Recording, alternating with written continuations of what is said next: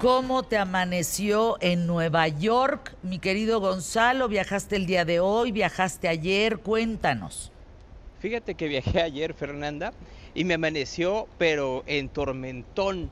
Ya sabes que en verano aquí en Nueva York eh, caen unas lluvias impredecibles, pero la lluvia habrá acabado, habrá acabado como a las diez y media, once de la mañana, y ahorita que es la una con 16. El calor está asqueroso porque hace mucho calor, hace más o menos como 26, 27 grados centígrados, la sensación térmica es de 30 y la humedad está todo. Entonces, pues claro que estoy eh, empapado, así, estoy mojado, mojado y no necesariamente por la lluvia de la mañana. Eh, ¿cómo, ¿Cómo está tomando Estados Unidos el Idalia en estos momentos, el huracán que está pasando por Florida. Hay muchas notas en Nueva York al respecto. Los noticieros eh, nacionales, los noticieros de ABC, CBS y NBC, se levantaron con la nota de Idalia y con los distintos enlaces que tuvieron en toda la península de la Florida. No le esperaban, uno, tan fuerte y dos tan rápido. Hay que recordar que Idalia agarró una fuerza tremenda entre Cuba y la Florida y una velocidad que en realidad no le esperaban que fuera tan rápido, que es una de las cosas que podría ser muy benéfico, el que pase muy rápido por la península y no deje tanto, tanto daño la velocidad, no así la cantidad de agua que sí ha sido inmensa, Fernanda. Eh, ¿Cómo encuentras Nueva York, mi querido Gonzalo?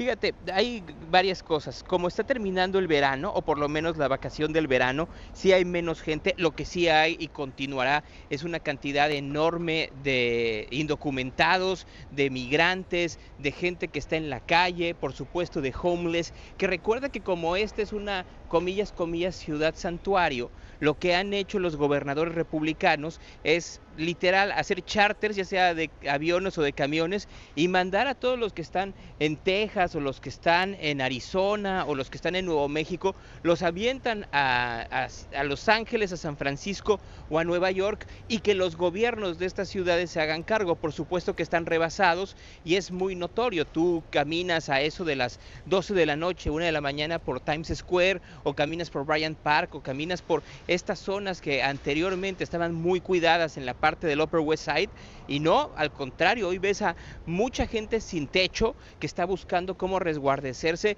pues de las lluvias que pueden llegar en la madrugada como la que hubo esta noche. Mi querido Gonzalo Oliveros, y de Nueva York nos vamos a Atlanta. CNN tiene nuevo presidente después de un caos, de una crisis, en donde la audiencia de casi ser 800 mil personas bajó a 250 mil. Un caos. ¿Qué es lo que está pasando por allá en Atlanta en CNN? Pues es que en realidad ya ni siquiera es en Atlanta, Fernanda, porque ha habido tantos cambios que la sede real de CNN ya es aquí a unas cuadras de donde me encuentro ahorita. Estoy en Soho, eh, la nueva sede de CNN se encuentra en Hudson Yards, en este eh, pues desarrollo que se creó hace unos 3, 4 años y hacia allá cambiaron todas las oficinas de CNN y ahí es en donde va a despachar Mark Thompson. Yo creo que por eso dijo, me quedo efectivamente, como lo hacía en su momento David Zucker y como también lo hizo Chris Leach, que nunca despacharon en Atlanta, pese que las instalaciones de CNN entonces estaban en Atlanta, ahora ya las están desmantelando para pasarlas algunas a Ciudad de México y otras aquí en Nueva York. Pues mira, como bien dices tú, los ratings de CNN cayeron estrepitosamente después de la caída, de la salida del señor Zucker, que ya sabes que lo quitaron según esto por un afer amatorio, en realidad fue porque no concordaba con lo que con lo que tenía en mente el nuevo dueño de todo Warner eh, Brothers Discovery, el señor David Zaslav, que lo corrió y fue la peor decisión. Decidieron que CNN fuera imparcial, hay que recordar que CNN tiene dos, dos, ramas, que es la rama internacional, que trata de ser muy neutral, y la rama doméstica, así le llaman ellos, que es la rama nacional, en donde están muy, muy salpicados de política, y cuando no estás a favor de los republicanos o de Donald Trump, te conviertes automáticamente en la polarización, es el estar en contra de Donald Trump. Así lo así lo creó Trump durante su presidencia, así lo creó la audiencia, así lo creyó la audiencia, y cuando llegó eh, la nueva administración dijo, ya no queremos eso. Y el resultado fue que los que veían a Trump no volvieron a ver a CNN, para eso tenían a Fox News y a otros canales de distribución, y los que veían CNN se sintieron traicionados y se fueron. A eso agrégale escándalos sexuales, escándalos que tenían que ver con el comportamiento al aire de sus comunicadores, animadversión entre unos y otros por la nueva administración. Todo fue un caos y terminaron corriendo a Chris Leach.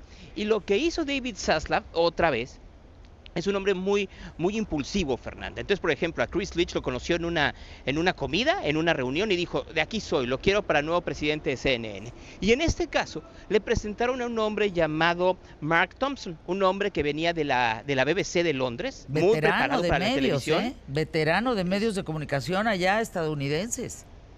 Así es, no solo estadounidenses, porque te digo que comenzó primero en la BBC de Londres, tiene un conocimiento televisivo muy arraigado y llegó un momento en donde alguien le dijo, oye, ¿no te gustaría ver qué, qué pasa contigo en prensa?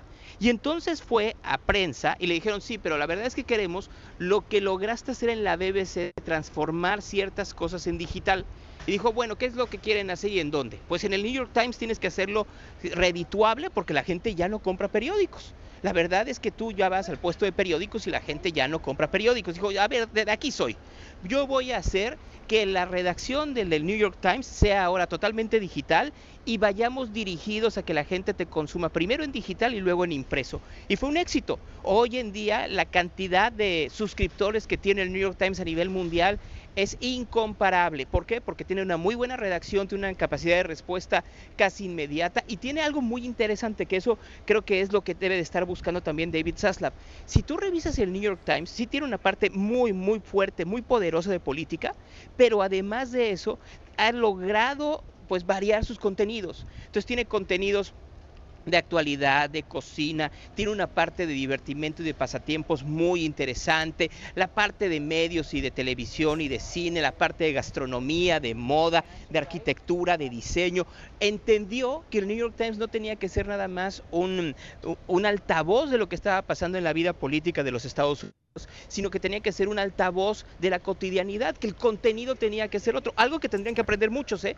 Que si tú te sales de la política y comienzas a ver que la vida es más allá, pues mira, yo lo veo aquí, ¿no? Mientras estoy platicando contigo, pues tú crees que la gente que está pasando a mi alrededor está pensando en Trump y en Biden? No, pues están pensando en las boutiques que están alrededor, están pensando en la moda, están pensando en qué van a comer, están pensando si van al gimnasio o no. Y eso lo refleja muy bien el New York Times y lo hizo poderosísimo. Entonces llegó y dijo, bueno, ya lo hice, ya me voy a retirar. Y llegó David Zaslav y le dijo, oye, no, te pongo este caramelo para que hagas lo mismo con CNN. Y pareciera que ese es el camino que quieren ahora con la cadena de noticias más importante del mundo. Gonzalo, estamos hablando que él va a empezar a liderar, eh, liderear, perdón, a cuatro mil empleados más o menos en todo el mundo. Eso es muy importante. En todo el mundo, ¿cómo le cambias el chip a 4.000 empleados a nivel global?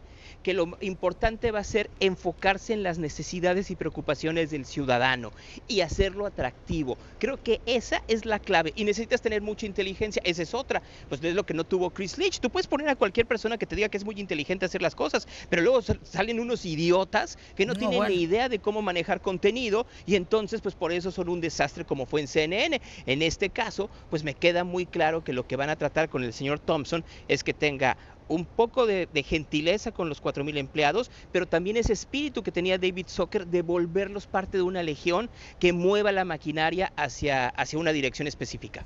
Es que, a ver, no, no es sencillo eh, ser líder, en este caso Mark Thompson, de un de un emporio como CNN. Tienes que hablar de estrategia, tienes que hablar de operación, tienes que hablar de coordinación, tienes que hablar de contenido, tienes que hablar de formas de negocio. Es decir, no es solo ver un área, es todo, cuatro mil empleos dependen, empleados dependen de ti y el rumbo que van a tomar, pues por eso al otro lo corrieron, por malo. No solo eso, ¿cómo vas a crear nuevos cuadros? Claro. Porque obviamente los cuadros que hoy están a cuadro en CNN no te van a servir en 10 años. No, no te van a servir y quizá ya muchos de ellos ni siquiera venden. Exactamente. Entonces, Tienes toda la razón. Así, sí, la estrategia es vender. No, no, no hay un canal, no hay un medio de comunicación que en su estrategia no haya la venta, porque si no, ¿cómo funcionas? ¿Cómo sirves? Pues claro que no. A menos que seas medio público y te mantenga el gobierno, esa es otra historia. No, pero ese es otro tema. Gracias, mi querido Gonzalo. Yo nomás te recuerdo que si estás en New York, pues ahí te des la vueltecita por la roca, no te hagas, ¿sale? Vamos a anuncios QTF, te mando un abrazo, mañana nos enlazamos nuevamente contigo desde allá para que nos tengas un reportaje especial para aquí en ¿Qué tal Fernanda? Anuncios, escuchamos.